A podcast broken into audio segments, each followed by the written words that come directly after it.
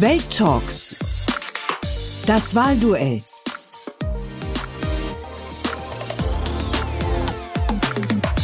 Herzlich willkommen. Ich bin Robin Alexander. Zusammen mit meiner Kollegin Tatjana Ohm habe ich Olaf Scholz zum Gespräch getroffen. Er ist der Mann der Stunde im politischen Berlin, der Kanzlerkandidat der SPD, die in Umfragen aufholt.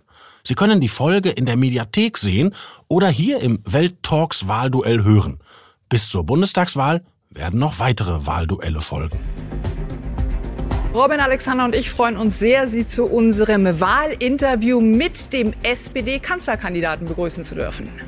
Noch ist er Vizekanzler, aber das Vize reicht ihm nicht mehr. Und ob er das Finanzministerium wirklich vermissen wird, na, wir fragen gleich mal nach. Ganz herzlich willkommen, Olaf Scholz. Schön, dass Sie bei uns sind. Herr Scholz, die SPD robbt sich in Umfragen immer näher an die Konkurrenz heran. Zu den Grünen fehlt jetzt noch ein Punkt. Haben Sie heute Morgen zum ersten Mal wirklich gedacht, verdammt, ich kann es schaffen, ich kann tatsächlich Kanzler werden? Ich habe von Anfang an für möglich gehalten, dass wir das hinbekommen und deshalb mit meinen Parteifreunden ja auch besprochen, dass wir die Sache sehr, sehr ernst nehmen und sehr rechtzeitig starten. Vor etwa einem Jahr hat die SPD gesagt, Olaf Scholz soll der Kanzlerkandidat der SPD sein. Wir haben ein sehr zuversichtliches Programm entwickelt, das die wichtigsten Zukunftsfragen unseres Landes anspricht. Und wir sind seither eine sehr, sehr geschlossene Partei, vorher schon, aber seither für alle sichtbar. Und das sind die Voraussetzungen, damit es dann auch klappen kann, wenn die Bürgerinnen und Bürger sich immer mehr der Frage zuwenden, wer soll nach dem September dieses Land regieren, wer soll in den 20er Jahren mitentscheiden, wie die Geschicke unseres Landes sich entwickeln werden. Herr Scholz, was auffällig ist, ich weiß nicht, ob Sie selber auch zwischendurch mal so Twitter-Kommentare lesen, Facebook, Instagram, wenn Sie die Zeit dafür überhaupt haben. Aber was auffällig ist, sind, dass da relativ viele Menschen kommentieren, wenn es eben auch darum geht, dass Sie zum Beispiel jetzt der beliebteste bei einer Direktwahl Kanzlerkandidat wären. Herr Scholz, und ich zitiere hier, ich zitiere, ist das geringste Übel von drei sehr schwachen Kanzlerkandidaten. Was macht das mit Ihnen? Gar nichts. Es berührt Sie nicht? Versuche zu überzeugen mit dem, was ich mir vorgenommen habe für die Zukunft unseres Landes. Ich bringe ein all die Erfahrungen, die ich über lange Zeit habe sammeln können als Arbeitsminister, als Bundesminister der Finanzen, jetzt in Hamburg als erster Bürgermeister eines der 16 Länder in Deutschland und natürlich auch mit den vielen, vielen anderen Aufgaben, die ich wahrgenommen habe, wie das funktioniert in Deutschland mit dem Regieren habe ich eben auch mitbekommen, zweimal als Vorsitzender des Vermittlungsausschusses, einmal als Abgeordneter, einmal als Regierungschef und habe auf internationalen Ebenen bei G7, G20, beim Internationalen Währungsfonds Deutschland vertreten. Ich fühle mich gut vorbereitet und ich habe einen Plan über die Frage, wie wir für mehr Respekt in unserer Gesellschaft sorgen können und dafür, dass wir eine gute wirtschaftliche Zukunft haben und in 10, 20 und 30 Jahren noch gute Arbeitsplätze. Mhm. Ich möchte einmal ins aktuelle Regierungsgeschäft springen. Gestern war wieder diese Ministerpräsidentenkonferenz und da war der Inzidenzwert, den ja mittlerweile jeder kennt, wurde wieder zur entscheidenden Kenngröße, zur, zur Mutter aller Werte erklärt. Dabei sind wir doch mittlerweile geimpft oder viele von uns. Und wir haben so viel über die Pandemie gelernt. Warum ist das so? Warum fließt das nicht alles in die Bewertung ein? So ist es ja nicht, sondern wir haben ganz klar entschieden, dass wir jetzt eine veränderte Situation wahrnehmen und haben, um die wir uns sehr viel bemüht haben. Die Mehrheit der Deutschen ist geimpft, 52 Millionen haben eine Impfung und das wird auch immer mehr. Und wir versuchen jetzt all diejenigen, die sich bisher noch nicht entschieden haben, sich impfen zu lassen, zu überzeugen. Da geht es nicht nur um die Regierung, da geht es auch um jeden und jede von uns, die Freunde, die Nachbarn, den Stammtisch, den Sportverein, die Kolleginnen und Kollegen im Betrieb. Und ihnen zu sagen, wir alle, wir viele zehn Millionen haben uns impfen lassen, es ist gut gegangen, mach das doch auch, es schützt dich und alle die, die du gerne hast. Und das ist, glaube ich, der eine wichtige Teil. Das zweite ist, dass wir weiter Vorsichtsregeln walten lassen. Wir werden also in Bahnen und Bussen Masken tragen müssen, noch lange Zeit. Das ist, glaube ich, eine kluge Entscheidung. Und dann haben wir noch gesagt, dass wir wollen, dass bevor es losgeht mit dem Herbst, wir überall dort, wo Ansteckungsgefahren relativ hoch sind, weil enge Räume und da sind und viele zusammenkommen, wir sagen, da wird man nur reinkommen können, wenn man geimpft ist, wenn man genesen ist oder einen Test hat. Mhm. Und klar auch gesagt, das finde ich ist eine gute Konsequenz, dass wenn nun endgültig alle, auch die, die sich erst jetzt und demnächst entscheiden, sich haben zweimal impfen lassen können, wir dann die kostenlosen Bürgertests nicht mehr übernehmen, aber ansonsten natürlich in Schulen und Betrieben weiter testen. Also all die Regeln, mit dem wir versuchen, durch den Herbst zu kommen, ohne dass es wieder so zugeht wie das letzte Jahr. Das mit dem Bürgertest, das habe ich nicht verstanden. Weil das heißt ja, dass, wenn man das selber bezahlen muss, ab Oktober, wenn man viel Geld hat, kann man sich ein Stück Freiheit kaufen. Mhm. Wenn man wenig Geld hat, äh, ist das ein Problem. Haben da keine Sozialdemokraten mitverhandelt? Wir haben die Möglichkeit, die Freiheit wieder zu erlangen, soweit es geht in medizinischer Hinsicht, indem wir die Möglichkeit, uns impfen zu lassen, nutzen. Und das ist doch richtig, dass wir jetzt sagen, wenn das jetzt so lange schon der Fall ist, dass wir genügend Impfstoff haben, wenn es so viele unkonventionelle neue Möglichkeiten gibt, sich impfen zu lassen, dann muss auch jeder akzeptieren, dass das die Grundlage dafür ist, dass man in Zukunft dann nicht mehr sagen kann, da kommen die Steuerzahler für auf. Aber es ist ein bisschen schon, als wenn man aufgegeben hat, die Menschen zu überzeugen, das Impfen zu erklären. Wir haben immer noch relativ viele Menschen da draußen, die sagen, ist mir zu schnell gegangen, ich traue dem Impfstoff nicht, äh, Langzeitfolgen sind mir nicht wirklich bekannt, ich habe da ein Riesenproblem mit. Und anstatt dass irgendwie versucht wird, wir überzeugen die Menschen, wird bestraft und gedroht. Einspruch, wenn ich das sagen darf. Wir versuchen zu überzeugen. Ich versuche es ja auch in dieser Sendung. Ich habe auch schon mal gesagt und wiederhole das hier gerne. Ich bin zweimal geimpft, Sie beide glaube ich auch. Ja. Wir sind alle drei keine Aliens geworden. Und das ist ja vielleicht für diejenigen, die sich Sorgen gemacht haben, dass das gefährlich und riskant ist, ein Hinweis, wenn 50 Millionen Deutsche vorangegangen sind, zu sagen, das kann ich dann auch machen. Und das will ich dann noch sagen, weil das hier angesprochen wurde. Natürlich haben wir auch gesagt, wir müssen gucken, wie die Situation sich weiterentwickelt, ob wir durchkommen. Genau mit den Maßnahmen, die wir jetzt beschlossen haben. Weiteres Impfen und die Vorsichtsregeln, die ich eben beschrieben habe. Denn eigentlich geht es doch um folgendes Ziel. Wir wollen keinen neuen Lockdown und wir wollen den Präsenzbetrieb in den Schulen haben und dass das nicht gefährdet wird. Und das ist, glaube ich, die Aufgabe, die wir jetzt haben. Aber wenn Sie jetzt sagen, wir müssen schauen, ob wir durchkommen, dann heißt das doch, jetzt ist finanzieller Druck da, und wenn der nicht reicht, weil sich vielleicht besser verdienende nicht impfen lassen, dann packt der Staat noch einen anderen Druck aus. Welcher wird das denn sein? Ich bin nicht sicher, ob wir nicht durchkommen. Ich glaube, das sind doch sehr weitreichende und vorsichtige Maßnahmen. Wenn wir das mal vergleichen mit anderen Ländern, wo dann gesagt wird, jetzt bei einer Impfquote, die manchmal ein bisschen besser, manchmal ein bisschen schlechter ist als bei uns, gibt es gar keine dieser Vorsichtsregeln mehr, die wir eben diskutiert und hier miteinander besprochen haben, dann ist es doch plausibel, dass wir mit dem Impfen, mit dem Testen und den Vorsichtsregeln eine gute Chance haben, dass wir einen besseren Verlauf hinbekommen. Aber wir dürfen ja auch über eine Wahrheit nicht schweigen. Und das ist auch unsere Aufgabe in dieser Sendung und in diesem Gespräch, das klar zu machen. Alle diejenigen, die sich impfen lassen können, und wo nicht gesundheitliche Gründe oder andere dagegen sprechen, und sich nicht impfen lassen, haben ein sehr, sehr hohes Risiko, dass sie angesteckt werden. Das wird die Fallzahlen höher machen.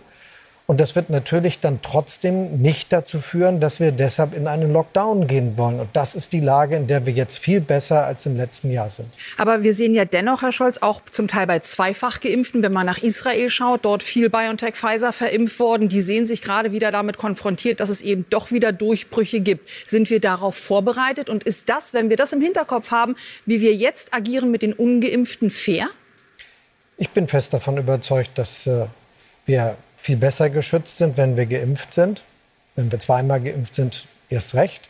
Wir haben gesagt, bei den Älteren, die teilweise schon lange ihre Impfung hinter sich haben und wo auch der Impfschutz äh, nicht so einfach ansteckt, empfehlen wir in den alten Pflegeeinrichtungen zum Beispiel bald, dass man dort äh, eine Auffrischungsimpfung macht. Aber es schützt. Und selbst wenn man infiziert wird, ist es doch so, dass die Impfung eine Chance schafft, dass man einen besseren Verlauf hat. Wir tragen ja jetzt mit der Impfung keinen, wenn ich mir dieses Bild erlauben darf, Raumanzug, mhm. sondern wir haben in unserem Körper Möglichkeiten, mit einer Infektion umzugehen und uns dafür zu schützen, auch davor, dass wir andere anstecken. Und beides ist damit verbunden. Ich würde gerne über Ihr Verhältnis zu Ihrer Partei sprechen. Sie sprechen ja gezielt bürgerliche Wähler an, auch in diesem Auftritt. Wenn ich aber Ihr Programm lese, dann kommt es mir vor, als wäre das fast noch etwas linker als die SPD-Programme der vergangenen Bundestagswahlen. Ist das die Arbeitsteilung? Sie machen einen guten Eindruck im Fernsehen, aber ab September werden dann die Ideen von Kevin Kühnert verwirklicht? Ich bin der Kanzlerkandidat der SPD und wer sein Kreuz bei der SPD macht, der SPD die Zweitstimme geht, darum geht es dann ja, der bekommt auch einen Kanzler Olaf Scholz. und auch die Politik, die damit verbunden ist und für die ich hier stehe und die wir hier in diesem Gespräch gern vertiefen können, ist eine sehr pragmatische, zuversichtliche, nach vorne gerichtete Politik. Genau das, was ein erfolgreiches Industrieland braucht, um auch in Zukunft erfolgreich zu sein und gleichzeitig die großen Herausforderungen der Zukunft zu bewältigen, die was mit dem Zusammenwachsen der Welt, der Globalisierung, mit dem technologischen Wandel, der Digitalisierung und natürlich der großen, großen Menschheitsaufgabe zu tun haben, den menschengemachten Klimawandel aufzuhalten. Das werden wir alles ansprechen, auf jeden Fall, und wollen auch gleich in die Vollen gehen, gewissermaßen, indem wir ein bisschen genauer in das Wahlprogramm schauen. Da gibt es etliche Themen, ich glaube, liebe Zuschauerinnen und Zuschauer, die Sie eben auch bewegen. Wir würden ganz gerne anfangen mit Hartz IV. Laut dem Wahlprogramm soll es abgeschafft werden, es soll ersetzt werden durch ein Bürgergeld. Sie sind einer der Politiker gewesen, der Hartz IV mitentwickelt, mitvertreten hat über viele, viele Jahre. Wenn Sie jetzt rückblickend darauf schauen, haben Sie falsch gelegen von Anfang an? Wir haben auf, liegen auf alle Fälle richtig, wenn wir jetzt sagen, die Grundsicherung für Arbeitssuchende muss weiterentwickelt werden. Das ist ja nicht neu. Darüber haben wir uns übrigens immer in enger Abstimmung für, mit mir und auch schon vor langer Zeit, lange bevor ich Kanzlerkandidat der SPD war, verständigt. Und wir haben noch mal neu Recht gekriegt. Denn in dieser Corona-Krise haben ja viele, zum Beispiel sehr fleißige Selbstständige, die alleine tätig sind, als Solo-Selbstständige, wie sie jetzt oft genannt werden, das Gefühl gehabt, ich war immer fleißig, habe alles richtig gemacht und jetzt bin ich auf so ein System angewiesen. Das ist doch für die anderen und nicht für mich. Und auch viele Arbeitnehmer und Arbeitnehmer haben diesen Gedanken immer gehabt. Ich war immer fleißig. Jetzt ist eine existenzielle Krise entstanden. Und für einen wie mich passt es doch nicht, wenn ich in diese Lage komme.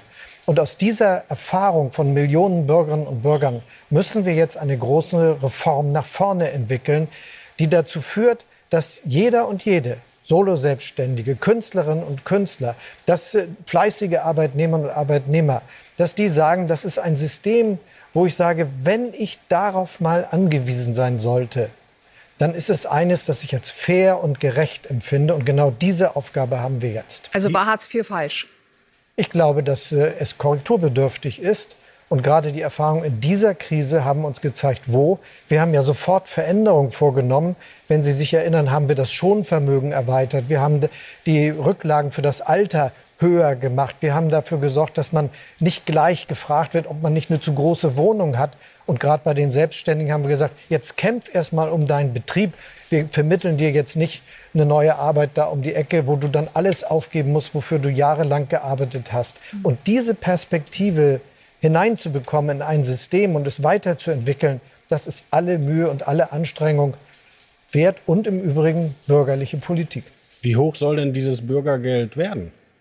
Da bin ich dafür, dass wir nicht mit Summen um uns werfen, weil das die Sache auf eine falsche Weise politisiert. Ich bin dafür, dass wir ein geregeltes Verfahren haben. Das muss verändert werden. Da müssen ein paar Kriterien neu bedacht werden. Da sind Ausschlüsse gemacht bei den Rechenmodellen, die keiner versteht, wenn da seitenlang äh, die ganzen Kriterien aufgeschrieben werden. Aber da gibt es mehr, was möglich ist. Trotzdem muss es ein regelhaftes System sein. Aber geben Sie uns das mal man sich als über den Daumen, da, dass, dass, die, dass die Zuschauer eine Idee gewinnen. Na, es ist ja heute eine Regelung, wo man die Kosten der Warmmiete ersetzt bekommt und wo dann noch äh, die Lebensunterhaltssicherung dazukommt. Und es geht mir eben nicht darum, an dem Geld hauptsächlich zu schrauben, sondern es geht mir darum, Zugang um. und Nutzungskriterien zu verbessern. Und deshalb haben wir gesagt, wir wollen dort gucken, ob man das modernisieren kann. Das wird auch zu Erhöhungen führen. Aber es wird nie etwas daran ändern, dass doch das Beste, was uns allen geschehen kann, bleiben muss, dass wir unseren eigenen Lebensunterhalt durch Arbeit verdienen. Übrigens ein Grund, warum ich sage, wir brauchen auch in diesem Land eine Absicherung nach unten für Berufstätige, indem wir sagen, 10 Millionen Bürgerinnen und Bürger müssen eine Gehaltserhöhung bekommen, indem wir dafür sorgen, dass wir einen Mindestlohn von 12 Euro haben, der nämlich dazu führt, dass man ein bisschen besser zurechtkommt und im Alter nicht auf Grundsicherung angewiesen wäre. Letzte Frage zum Bürgergeld, wenn Sie erlauben. In Ihrem Programm steht, dass man das zwei Jahre erstmal kriegen soll auch wenn man eine Riesenwohnung hat oder auch wenn man gerade eine Erbschaft gemacht hat. Ich gönne das den Leuten, aber ist das nicht der Einstieg in diesen alten linken Traum vom bedingungslosen Grundeinkommen?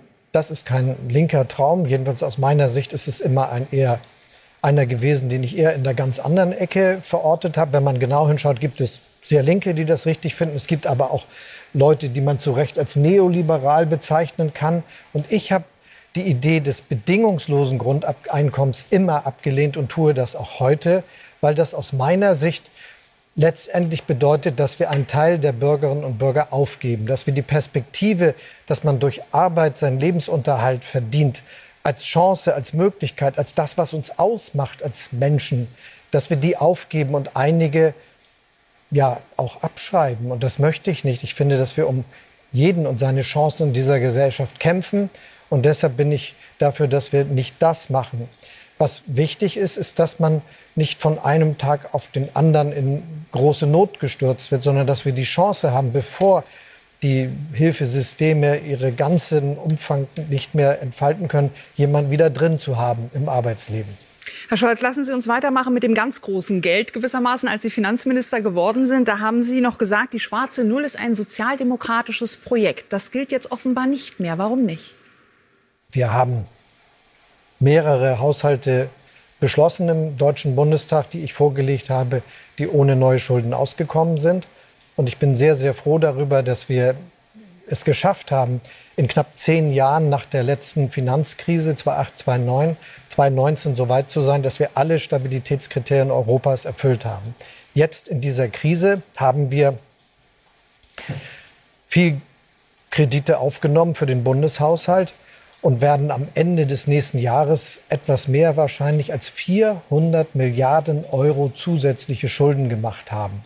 Deshalb auch meine klare Aussage, wir müssen gucken, ob wir mit dem, wie wir mit den Regeln, die das Grundgesetz heute bietet, ab 2023 dann auch weitermachen können.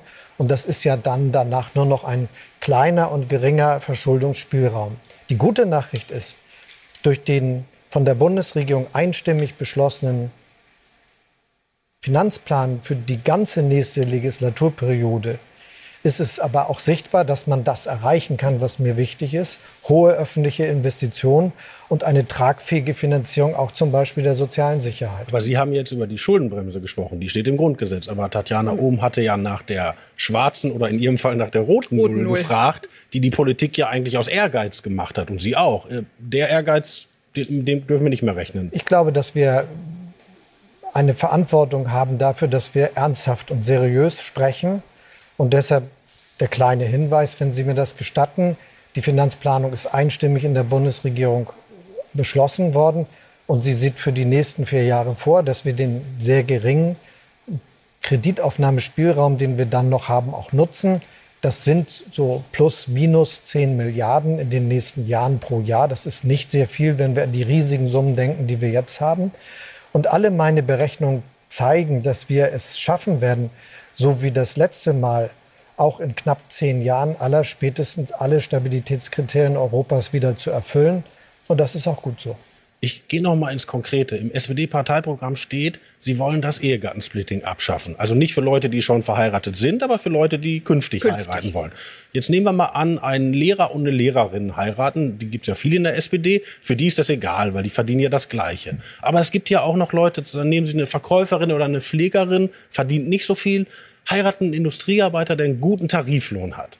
Wenn die nicht mehr im Ehegattensplitting sind, dann haut es doch bei denen richtig rein. Wieso hat die SPD diese Leute gerade vergessen? Gerade bei denen wird sich gar nicht sehr viel ändern. Übrigens in den häufigsten Fällen auch deshalb, weil das Ehegattensplitting gar nicht dann schon seine Wirkung in dem Ausmaß entfaltet, wie es immer diskutiert wird, wenn dort eine Einkommensdifferenz ist, sondern wenn sie sehr, sehr groß ist.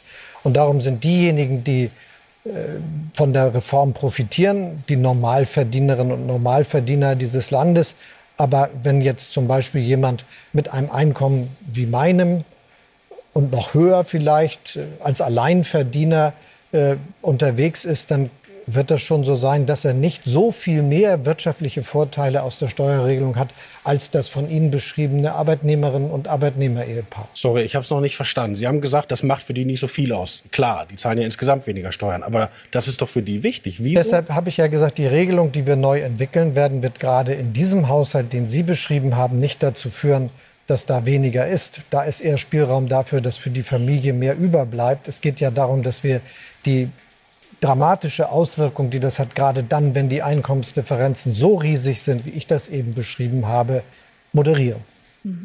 Herr Scholz, lassen Sie uns auf den großen Themenkomplex Klima schauen. Am Montag IPCC-Report, also der Vorreport sozusagen mit knapp 43, 44 Seiten. Sie haben heute, ich glaube, gegenüber den Kollegen der Osnabrücker, der neuen Osnabrücker Zeitung gesagt, Sie wollen einen sofortigen Neustart in Sachen eben Klima, was wir tun können, was wir machen müssen im Klimaschutz. Das wäre dann aber nach dem großen Klimapakt von 2019, den Verschärfungen von vor wenigen Wochen, jetzt bereits der dritte Neustart gewissermaßen. Wir fangen wieder neu neu an. Wie soll das denn Betrieben und Bürgern Planungssicherheit geben? Oder setzen Sie irgendwo an, wo Sie sagen, das reicht und da machen wir weiter? Ich setze auf auf das, was wir bisher gemacht haben. Und auch wenn ich mich nicht aufhalten will, sehr mit der Bilanz der letzten Jahre, doch ein ganz kleiner Hinweis. Es gibt in Deutschland ein Gesetz über erneuerbare Energien, das weltweit kopiert worden ist, einen großen Fortschritt bei dem Ausbau der erneuerbaren Energien in den letzten Jahren möglich gemacht hat. Dafür haben Sozialdemokraten gekämpft und das auf den Weg gebracht. Wir haben dafür gesorgt, dass es einen Ausstieg aus der Nutzung der Kernenergie gibt, dass es jetzt einen Ausstieg aus der Nutzung der Kohleverstromung in Deutschland geben wird und der Stück für Stück vollzogen wird. Wir haben in harten Verhandlungen und gegen heftigen Widerstand der CDU, CSU durchgesetzt, dass es ein Klimaschutzgesetz gibt und jetzt mit Hilfe des Bundesverfassungsgerichts nicht nur das Endziel beschreiben können, besser, sondern auch die Zwischenetappen. Aber jetzt geht es in Wahrheit um die Frage, ob Deutschland ein Industrieland bleibt. Denn wenn man in knapp 25 Jahren CO2-neutral wirtschaften will, nachdem wir 250 Jahre Industriegeschichte hinter uns haben, die auf Kohle, Gas und Öl beruhen, ist das die größte industrielle Modernisierung, die Deutschland seit wahrscheinlich 100 Jahren oder mehr vor sich hat. Und das bedeutet, dass wir das auch als Industrieprojekt ernst nehmen müssen. Das ist meine Kritik an CDU, CSU, dass sie im Prinzip nicht verstanden haben, dass die längst fertigen Pläne, dass die Investitionsvorhaben der Chemieindustrie, der Stahlindustrie, der Zementindustrie, des Automobilbaus, des Maschinenbaus und, und, und nichts werden können, wenn man gleichzeitig bis zur letzten Stunde des Bundestages vor diesem Sommer sich dagegen gewehrt hat, die Ausbauziele für die Stromproduktion nach oben zu schreiben und die Gesetze zu ändern, damit das alles schnell gelingen kann. Das ist ja vorgelegt worden und abgelehnt worden, sogar noch vom Wirtschaftsminister, der aber nur stellvertretend für CDU, CSU gesprochen hat und seiner ganzen Parteikoalition mit der Anmerkung, man bräuche zwei bräuchte 2030 nicht mehr Strom. Kaum sind die Abgeordneten weg, unterschreibt der Wirtschaftsminister stellvertretend für CDU, CSU zwei Kapitulationsurkunden. Eine bei der Chemieindustrie, wo er dann bekundet, 2050 brauchen wir alleine für die und deren sehr konkrete, präzise Pläne, wie man Industrie, Chemieindustrie machen kann, CO2-neutral, so viel Strom wie für ganz Deutschland heute, 600 Terawattstunden und bekundet kurz danach, er sei ganz erstaunt, aber man bräuchte 2030 wohl doch mehr Strom, nicht ganz, aber knapp 100 Terawattstunden. Das ist fast ein Zuwachs des Stromverbrauchs von Hamburg Jahr für Jahr. Und deshalb sage ich sehr klar, CDU, CSU, eine CDU-CSU geführte Regierung würde Deutschland Wohlstand und Arbeitsplätze kosten, weil sie das nicht verstanden haben, sondern irgendwie den falschen Glauben anhängen, dass diese massiven, hunderte Milliarden schweren Investitionen von alleine kommen. Herr Scholz, wie wollen Sie es machen? Wie wollen Sie es machen, so dass Arbeitsplätze nicht vernichtet werden, dass äh, junge Menschen, die nachwachsen, in Berufe gehen, die es jetzt vielleicht noch gar nicht gibt, die anfangen erst entwickelt zu werden, die da dann ausgebildet äh, werden und dass das alles auch wirklich funktioniert bei Energiesicherheit gleichzeitig und eben einer Industrie, die nicht komplett abschmiert? Ja, klare Aussage und auch eine gute Frage, wie ich ausdrücklich sagen will. Also aus meiner Sicht heißt das, in dem ersten Jahr der nächsten Legislaturperiode müssen wir beschließen, das hohe Ausbauziel für die Stromproduktion in Deutschland für 2045, damit alle Planungen darauf ausgerichtet werden können. Und zweitens müssen wir alle Gesetze ändern, das Baurecht, auch bestimmte Regeln des Umweltrechts, des Artenschutzes, damit das in kurzer Zeit geschieht. Eine kleine Windkraftanlage kann nicht in sechs Jahren genehmigt werden, sondern muss in sechs Monaten regelhaft genehmigt werden können. Sonst werden wir die Ziele nicht erreichen. Alles das, was wir vorhaben, wird nicht rechtzeitig fertig, wenn wir die Gesetze nicht ändern. Da muss das am ersten Jahr der Legislaturperiode sein. Die Bundesnetzagentur für das Stromnetz zuständig hat ja nicht nur vor kurzem bekundet, dass die bisher geplanten Leitungen zu spät fertig werden, sondern dass wir jetzt noch mehr brauchen. Das spricht für das, was ich gesagt habe.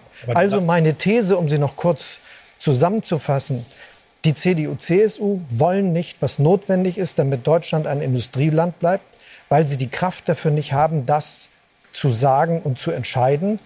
Und die besten Freunde von den Grünen haben zwar die richtigen Ziele im Kopf, aber eine kleine Umsetzungsschwäche, wenn ich mich daran erinnere, dass in Baden-Württemberg von einem grünen Ministerpräsidenten regiert im letzten Jahr knapp zwölf Windkraftanlagen genehmigt worden sind. Man muss dann auch bereit sein, nicht nur die Konflikte zu akzeptieren und sich durchzusetzen, die damit verbunden sind, sondern auch mal den Bagger in die Hand zu nehmen und eine Stromleitung zu legen. Zu den Konflikten wollte ich gerade kommen, weil die Windräder und die Leitung, die scheitern ja nicht daran, dass die Beamten zu faul wären, die zu genehmigen, sondern vor Ort gibt es Leute, die sich beklagen, die sich in Bürgerinitiativen organisieren, Umweltverbände wollen dagegen klagen. Wenn Sie Kanzler werden, würden Sie sagen, das muss alles weg, diese ganze Einsprucherheberei, dieses, das geht alles, das können wir uns nicht mehr leisten.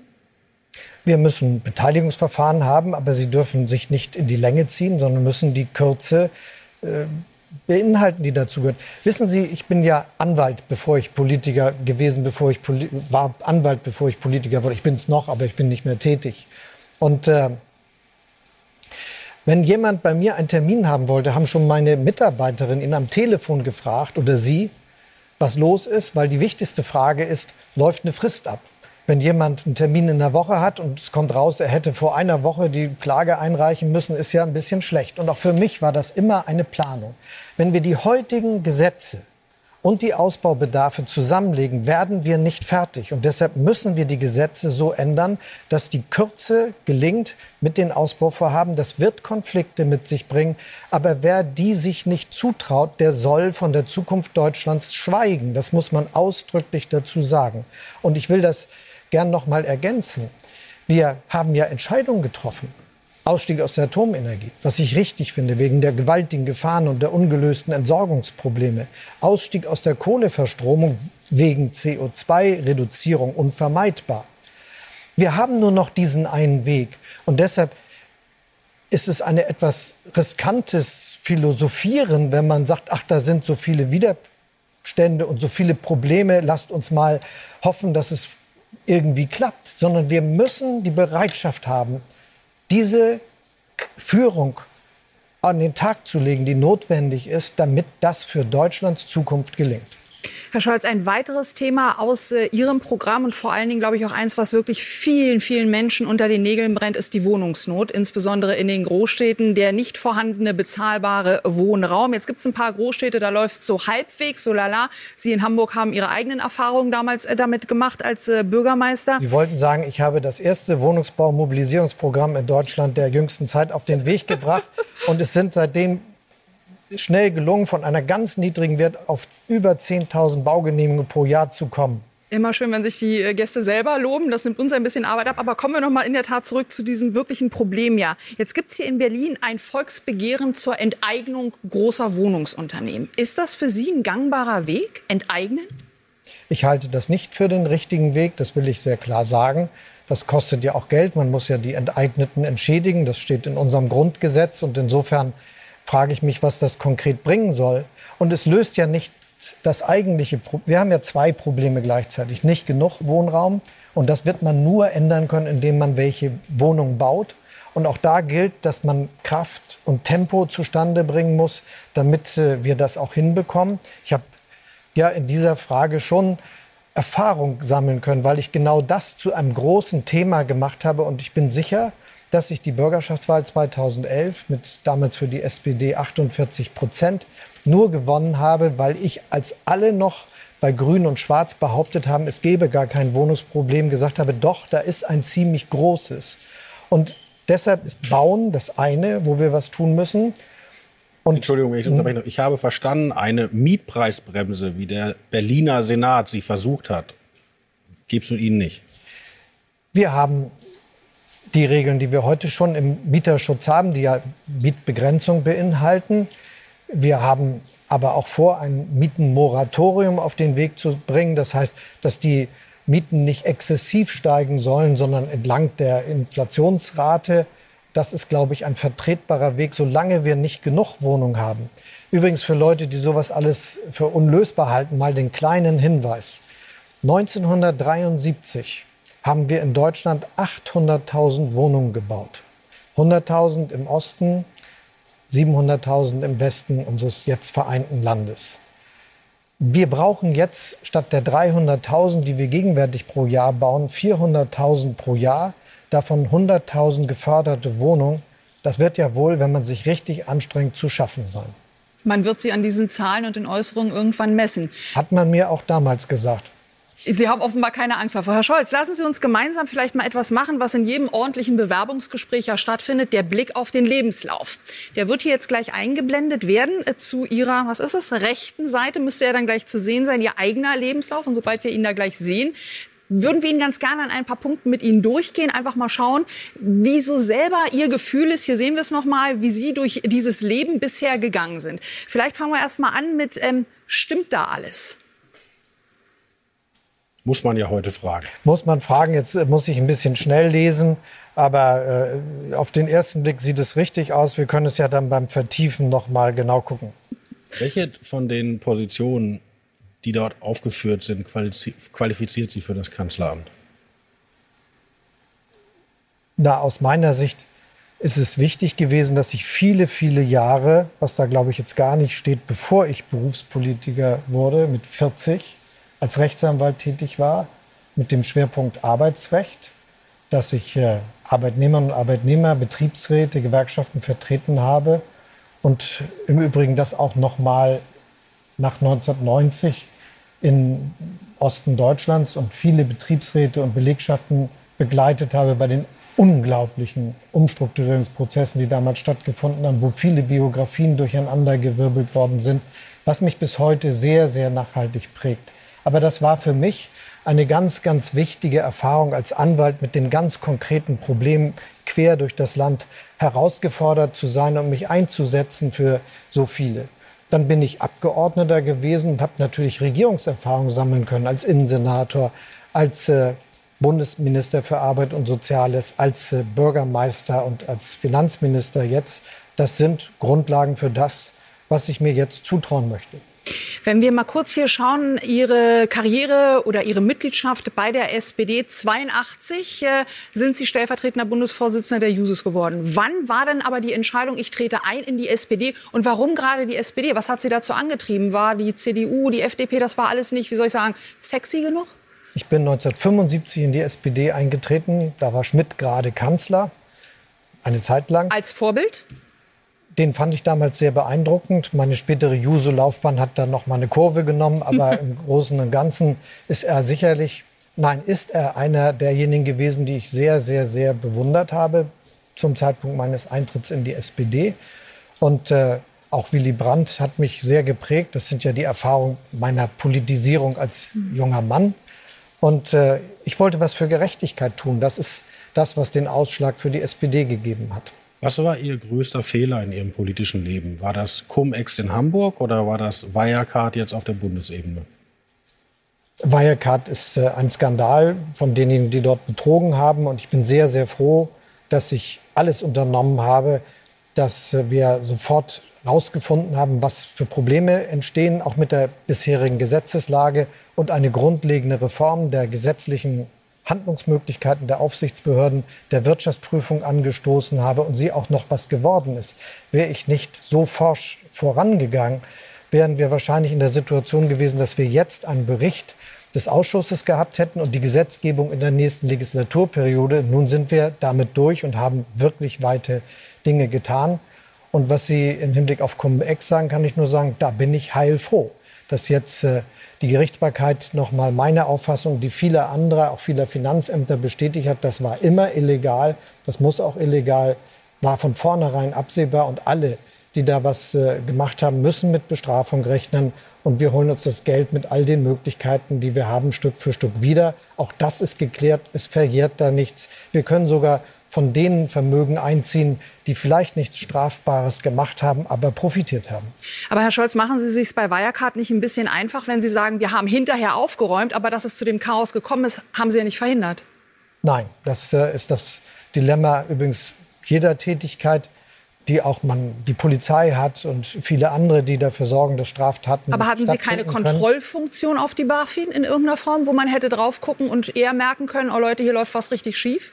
Wir haben festgestellt bei der Aufarbeitung der Dinge, die hier, mit, äh, die hier zustande gekommen sind, dass die BaFin nicht ausreichende Kontrollmöglichkeiten und Eingriffsmöglichkeiten hatte durch die Gesetzgebung, die in den Jahren zuvor niemand beklagt hatte, sondern wo alle dachten, das reicht, wie das bisher organisiert ist. Deshalb haben wir auch genau das geändert. Die BaFin hat jetzt mehr Kompetenzen. Sie kann gegen den Willen der Unternehmen sehr harte Prüfungen durchsetzen.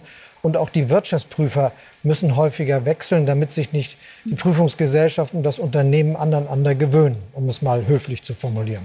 Niemand wirft Ihnen ja vor, dass Sie persönlich was bei Wirecard übersehen haben. Es war die Finanzaufsicht. Aber wenn Sie sich in Helmut Schmidt versetzen, den Sie ja gerade nannten, in diesen Zeiten haben da Politiker nicht auch politische Verantwortung übernommen, wenn in nachgeordneten Behörden solche dramatischen Fehler gemacht wurden? Die Verantwortung, die hier zu leisten, das, das, was Verantwortung hier verlangt hat, ist dafür zu sorgen, dass wir die Gesetze ändern. Wenn Sie sich in der Welt umschauen, hat es auch bei Behörden, die einen exzellenten Ruf weltweit haben und sehr, sehr weitreichende Eingriffskompetenzen, ähnliche schlimme Skandale gegeben. Ich nehme, nenne nur für die Eingeweihten das Wort Enron in den USA. Und an der Macht der Aufsichtsbehörden der Vereinigten Staaten hat ja niemand Zweifel. Trotzdem ist denen das passiert. Und deshalb muss es, wenn sowas geschieht, unsere Aufgabe sein, dass wir nicht die Sache unter den Tisch kehren, dass wir nicht so tun, als äh, ob da nichts wäre, sondern dass wir den Tischdecke wegmachen, dass wir drauf gucken, was da für Probleme sind und sie auch sofort lösen. Das haben wir mit Gesetzgebung und mit einer neu aufgebauten Aufsichtsbehörde gemacht. Und das wird sehr lange gut sein für die Zukunft unserer Finanzaufsicht in Deutschland. Mhm. Wir haben die Umfrage, die heute frisch rausgekommen ist, ja schon angesprochen. Wir würden sie gerne noch mal einblenden. Das wird gleich passieren, dass wir da noch mal ein bisschen genauer dann eben auch drauf gucken können. Und diese Umfrage sagt uns im Augenblick, ähm, gäbe es eine Mehrheit sogar, hier haben wir es jetzt, gäbe es eine Mehrheit für die Konstellation Grün, SPD und Linke. Ist ein äh, Vizekanzler Scholz unter einer Kanzlerin Baerbock vorstellbar? Ich will Kanzler der Bundesrepublik Deutschland werden. Und wenn ich die Umfragewerte für mich als Person sehe, Sie haben darüber ja schon eingangs gesprochen, dann ist es doch so. Aber so wird wir, ja nicht gewählt, Herr Scholz. Doch, so wird gewählt. Das ist meine klare Aussage. Die Bürgerinnen und Bürger haben viele Aspekte, die bei der Wahlentscheidung eine Rolle spielen. Aber wer die Regierung führen soll und ob er das kann, das spielt schon eine Rolle bei den Bewertungsentscheidungen, die die Bürgerinnen und Bürger treffen. Aber wenn Sie so gute persönliche Werte haben, warum sagen Sie den Bürgern nicht Kanzler oder nichts? Wenn ihr Scholz wollt, dann müsst ihr die SPD wählen und sonst bin ich da raus. Wenn ihr Scholz wollt, müsst ihr SPD wählen. Mit der Zweitstimme führt das auch dazu, dass der dann auch Kanzler wird. Und dafür werbe ich. Und ich bin ziemlich zuversichtlich, dass das genau geschieht. Denn wir haben jetzt ja das Momentum gesehen. Nicht nur meine Werte sind sehr gut und verbessern sich sogar, obwohl sie schon gut sind, sondern auch die der SPD sind jetzt in Bewegung geraten. Der Trend ist jetzt auf der Seite der SPD. Das ist, glaube ich, das, worauf wir was wir als Grundlage haben, wenn jetzt die heiße Phase des Wahlkampfs ja erst beginnt. Sie glauben, dass Sie da noch dran vorbeiziehen? Ich glaube, dass da noch mehr drin ist. Alles ist drin, hat irgendwer gesagt. Hm. Gesetzt den Fall, das klappt wirklich, dann brauchen Sie ja zwei Partner, die Grünen und einen dritten. Und da steht die FDP zur Auswahl und die Linke. Zwei sehr unterschiedliche Parteien. Mit welcher von den beiden könnten Sie denn mehr SPD-Politik umsetzen? Für mich geht es darum, dass man klare Grundsätze haben muss, wenn man Deutschland regieren will. Für mich gehört dazu die transatlantische Partnerschaft. Für mich gehört dazu ein klares Bekenntnis zu einer souveränen Europäischen Union. Gehört dazu, dass wir solide wirtschaften. Das betrifft die Haushalts- und Finanzpolitik genauso wie die Wirtschaftspolitik. Wir brauchen wirtschaftliches Wachstum und gute Arbeitsplätze damit wir eine ordentliche Zukunft haben. Natürlich gehört dazu auch, dass wir für Recht und Ordnung sorgen müssen. Das ist auch unsere Aufgabe. Ich verstehe Sie richtig, dass Sie gerade die Linke, die Linke ausgeschmissen haben. Ja. Ich nenne die Kriterien, um die es geht. Und ich bin ein bisschen nicht bei denen, die immer finden, dass man Koalitionsverhandlungen führt, wo noch nicht mal ein Kreuz bei irgendeiner Partei gemacht worden ist. Deshalb sollten wir jetzt über das sprechen, was wir richtig finden. Also die Linke bleibt doch drin. Und aus meiner Sicht geht es ja bei der Wahl um ein Plebiszit der Bürgerinnen und Bürger Die werden uns eine klare Botschaft senden. Und am besten, sie machen das mit einem starken Votum für die Sozialdemokratische Partei. Eine, nennen wir es mal, diskussionswürdige Botschaft hat Ihr Wahlkampfteam am Wochenende gesendet mit einem Spot. Jetzt könnte man sagen, Sie haben gewissermaßen nur nachgezogen. Laschet hat Fehler gemacht, Baerbock hat Fehler gemacht. Jetzt gibt es den ersten Fehler aus dem äh, Team äh, Scholz. Mit einem Spot, der sehr diskutiert wurde, wo Sie dann gestern gesagt haben, okay, das Ding ist auch raus. Haben Sie den vorher nicht gesehen? Der Spot ist, glaube ich, einmal gezeigt worden. Mhm. Und äh, es ist so, dass äh, diejenigen, die die Kampagne leiten, mir auch berichtet haben, dass er gar nicht weiter gezeigt wird. Und ich finde, dass äh, das eine Entscheidung ist, die sehr vertretbar ist im Hinblick darauf, dass wir ja um die Fragen der Zukunft unseres Landes ringen. Also zum Beispiel die Frage, ist es eigentlich in Ordnung, dass man in einer Zeit, wo wir 400 Milliarden Euro neue Schulden gemacht haben, dann es richtig findet, dass Leute, die so viel verdienen wie ich oder noch viel mehr, Steuerentlastung bekommen, was uns 30 Milliarden Euro kostet und dann dazu führt, dass wir weder den sozialen Zusammenhalt weiter finanzieren können, noch die notwendigen Investitionen in die Zukunft. Ich finde das nicht nur rechnerisch keine gute Idee, sondern ich finde das auch etwas, was man moralisch Entschuldigung, jetzt sind Sie aber muss. Aus, etwas ausgewichen. Die Frage war doch, macht bei der SPD, macht die Negativ-Campaigning, ohne dass Sie es mitbekommen, oder haben Sie diesen Spot vorher gesehen? Für mich gab es Entscheidungen, die ich zu treffen hatte. Das ist die Kampagne mit den Plakaten, die dort vorgestellt wurde. Und es werden auch noch manche andere Sachen sein, die noch gar nicht vorgestellt sind und die nächste Zeit stattfinden. Also Sie haben Gucken nicht, Sie sich jetzt Sie alles nicht an? gesehen? Na, der Spot ist ja nur einmal gezeigt nee, worden. aber was jetzt noch kommt künftig, gucken Sie es sich an, damit sowas eben nicht mehr passiert? Ich gucke mir gern Sachen an. Ich hoffe auch, dass ich viel zu sehen kriege, aber es gibt jeden Tag etwas, was läuft und auch laufen muss, damit es äh, funktioniert ohne dass jetzt da irgendwie so eine kleine Engstelle ist, die heißt, äh, das ist der eine Mann, der Kanzler werden will. Da müssen auch viele was auf eigene Verantwortung entscheiden. Und das gehört auch dazu. Wir wechseln in unsere Turborunde, wo man gerne ein bisschen schneller antworten darf.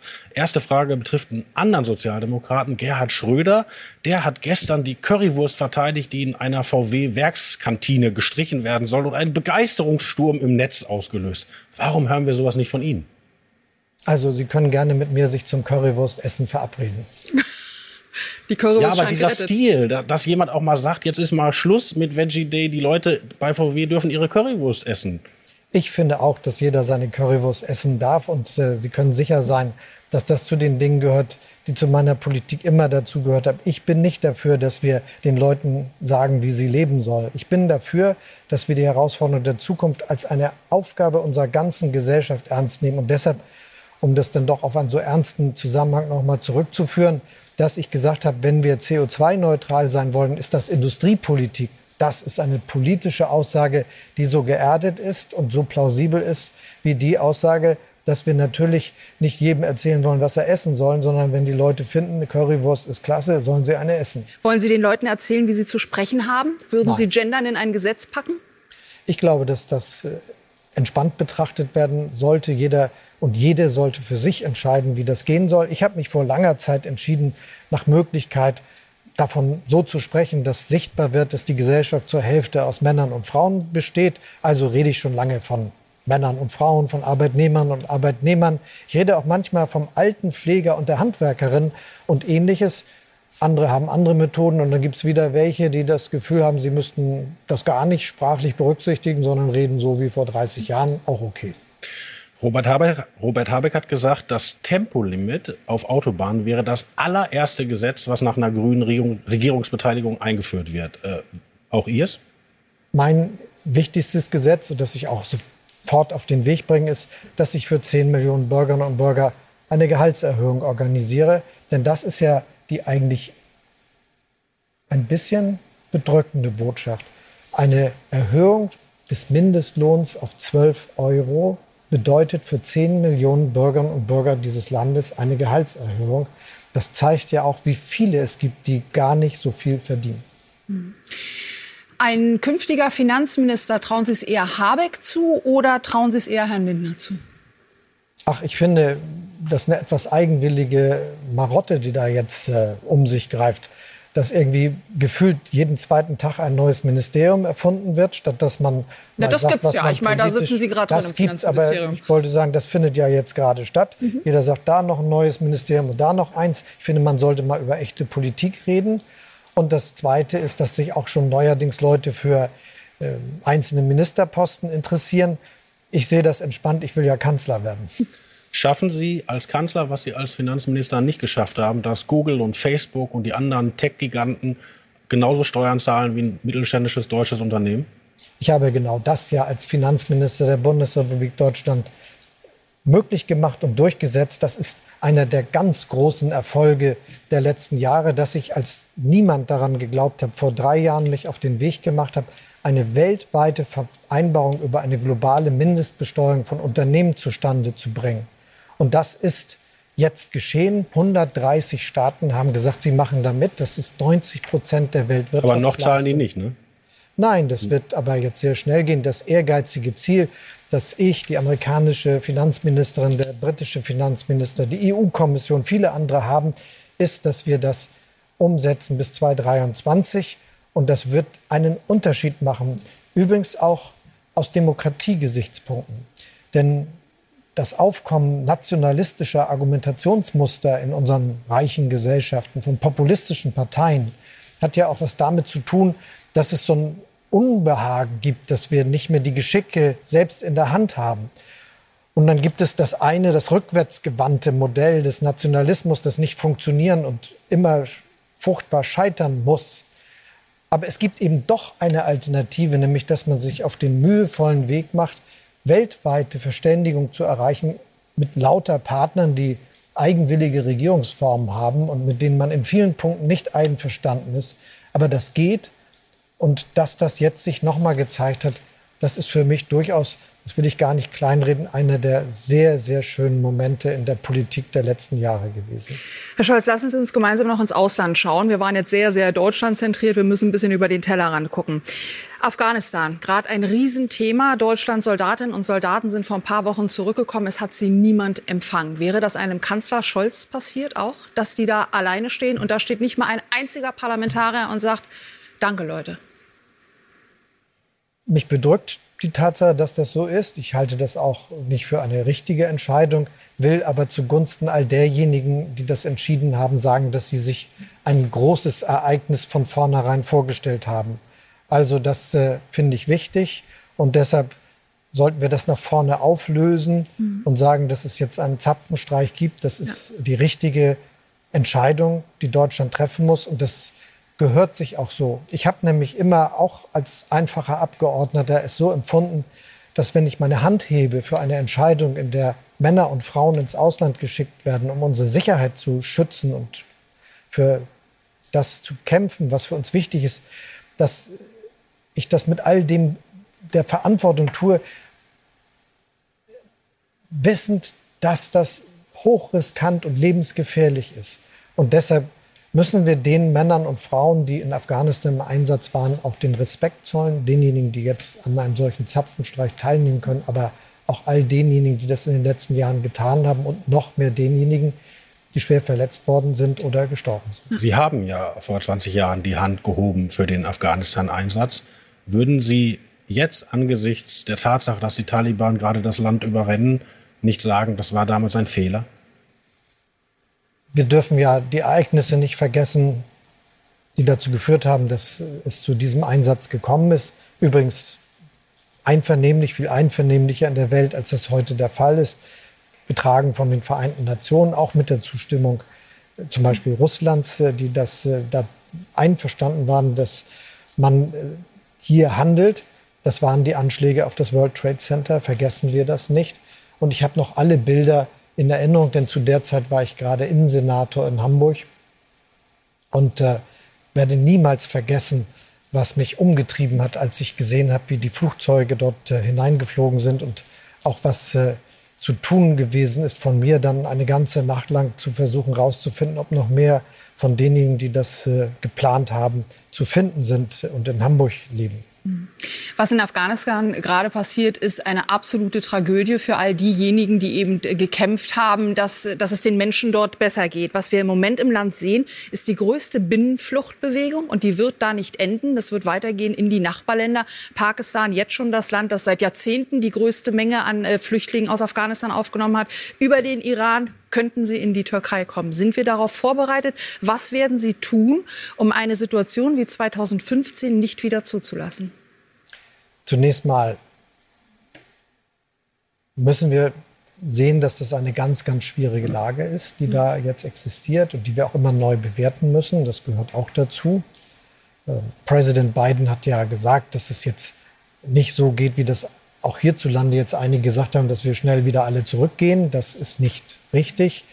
Es gehört vielleicht zu den Erfahrungen, die man nicht nur hier, aber auch hier hat sammeln müssen, dass wir immer unsere Entscheidung über einen Einsatz auch mit einer ganz klaren Strategie zur Frage, wie und wann der enden kann und wie man das beenden kann, verbinden.